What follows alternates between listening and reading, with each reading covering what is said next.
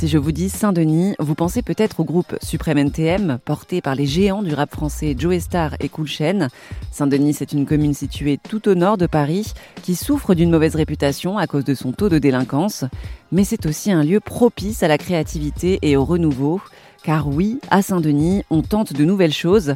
J'ai rencontré un boulanger unique en son genre dans la friche culturelle du 6B. Il s'appelle Sébastien, c'est un ancien danseur et il fabrique son pain artisanal dans un conteneur. Vous fait visiter les lieux. Allez, c'est parti. Je vous emmène euh, au fond du conteneur. Donc euh, ici, euh, pour un boulanger, c'est sa mine d'or. la première partie d'un boulanger, c'est d'aller dégoter, fouiner des, céréaliers qui, travaillent au mieux. Évidemment, parce que plus vous soignez euh, les céréales dans les champs, euh, plus il vous le rendra, le blé. Et donc, l'idée, quand on commence à boulanger, ça n'est pas forcément de contacter un moulin, un grand ou un petit ou un moyen, moyen moulin. C'est plutôt de trouver les gens qui travaillent correctement avec la terre et correctement avec les blés. Donc là, vous avez quatre céréaliers. Je ne vais pas trop rentrer dans les, dans les détails, mais pour faire euh, une photographie générale, on va dire qu'ils travaillent tous sur des petites surfaces à partir de variétés anciens euh, de blé. Évidemment, ils sont en bio, ils ne traitent pas. Et pour la plupart, excepté un, ils font eux-mêmes la mouture. C'est-à-dire qu'ils ont tous un petit moulin sur meule de pierre et ils écrasent leur blé euh, pour la transformer en farine. Ce n'est pas eux qui font ça d'habitude? Non, d'habitude, ce sont les moulins qui achètent aux céréaliers euh, le blé et qui le transforment. Là, la particularité, c'est qu'évidemment, ils vont soigner euh, leur farine puisque c'est eux-mêmes qui font le travail on est sur un circuit court et, sur un rétrécissement des intermédiaires, puisque vous n'avez pas un céréalier, un meunier, un boulanger, mais un céréalier dont bien souvent euh, l'époux ou l'épouse euh, va faire la partie farine, la partie meunerie. L'avantage de cette formule-là, c'est que les céréaliers, ils ne vont pas être pressés pour avoir du rendement, du rendement, du rendement, et moins vous êtes pressé pour écraser votre blé, plus la farine sera de qualité. Vous m'aviez euh, évoqué euh, au téléphone euh, une farine qui était riche en petites germes qui font que, justement elles sont plus intéressantes pour nous les êtres humains.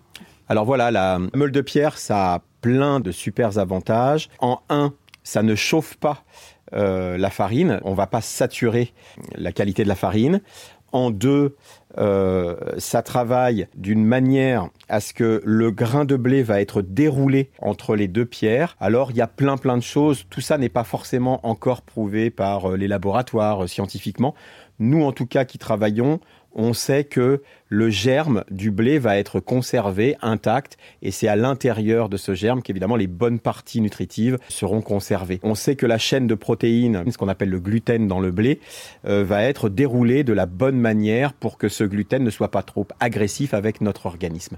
Voilà, c'est la raison pour laquelle j'aime pas trop travailler avec le sans gluten, mais plutôt travailler avec des bons gluten, c'est-à-dire peu de gluten dans mes farines et des gluten dits euh, fragiles, c'est-à-dire pas des gluten ultra forts comme on a essayé de faire dans l'ère dans industrielle après les deux guerres mondiales. On va pas transformer nos blés d'année en année pour que ces gluten ne se renforcent pas, puisque évidemment la qualité euh, boulangère d'un blé, c'est plus on a des gluten forts, plus on fait des gros pains. Nous, ce qu'on va essayer de faire, c'est pas forcément des gros pains avec beaucoup de bulles d'air à l'intérieur, mais plutôt euh, des pains qui euh, sont euh, diététiques, digestibles et bons évidemment au niveau du goût. Vous en produisez combien de pains? Je ne sais pas comment vous comptez ça, si c'est par semaine par exemple? Alors semaine, je saurais pas vous dire. Je sais que on travaille à partir de 16h jusqu'à 3h du matin. Chaque nuit, on a une moyenne de 150 kg à 200 kg de pâtes crues, ce qui nous fait, oui, on retire 20%, donc environ 160-180 kg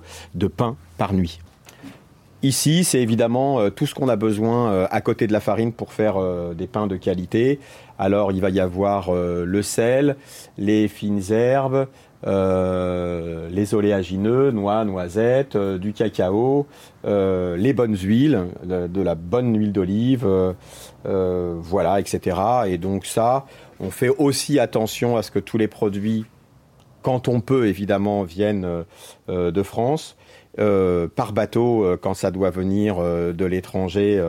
la noisette, elle n'est pas d'ici. L'orange confite, etc., etc. Enfin voilà, il y a quand même des choses qui viennent d'un petit peu loin, mais on est regardant là-dessus et on va pas trop exagérer. Ici, donc deux filtres à eau on pourrait travailler euh, effectivement avec l'eau du robinet. On sait que on n'y fait pas trop gaffe à l'eau du robinet. On, a plutôt tendance à aller chercher de l'eau en bouteille, etc. Nous, on a choisi de mettre l'eau du, robinet dans ces filtres à charbon actif et elle est forcément euh, plus pure euh, une fois qu'elle est filtrée. Donc, on fait notre pain avec tout ça, quoi. Le pétrin, c'est là qu'on se fait les muscles. ce qui est très très bien, comme ça, les boulangers n'ont pas besoin de s'inscrire à la, salle de sport. Donc, pour encore des raisons euh, de soins apportés euh, sur la question des gluten, on a décidé de pétrir tous nos pains à la main.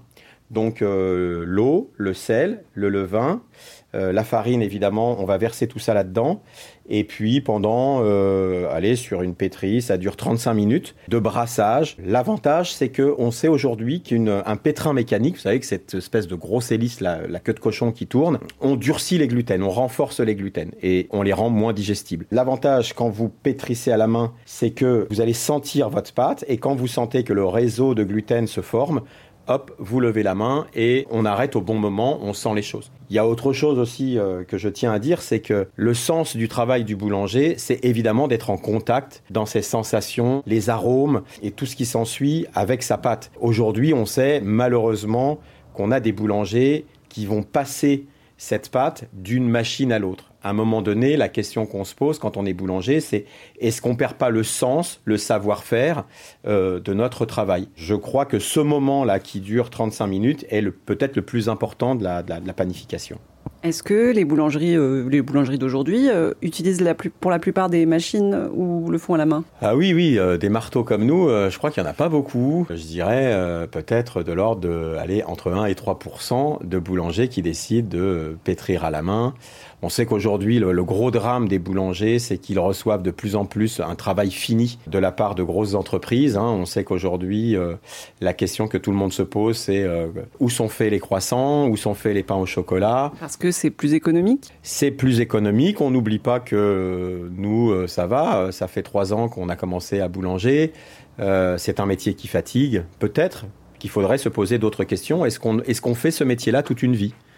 Est-ce que euh, ce serait pas 10-15 ans de pratique et puis après, ça pourrait être intéressant de passer à autre chose ou d'enseigner ou voilà. Le 6B à Saint-Denis est un lieu qui accueille des artistes, des artisans dans différents ateliers contre un petit loyer.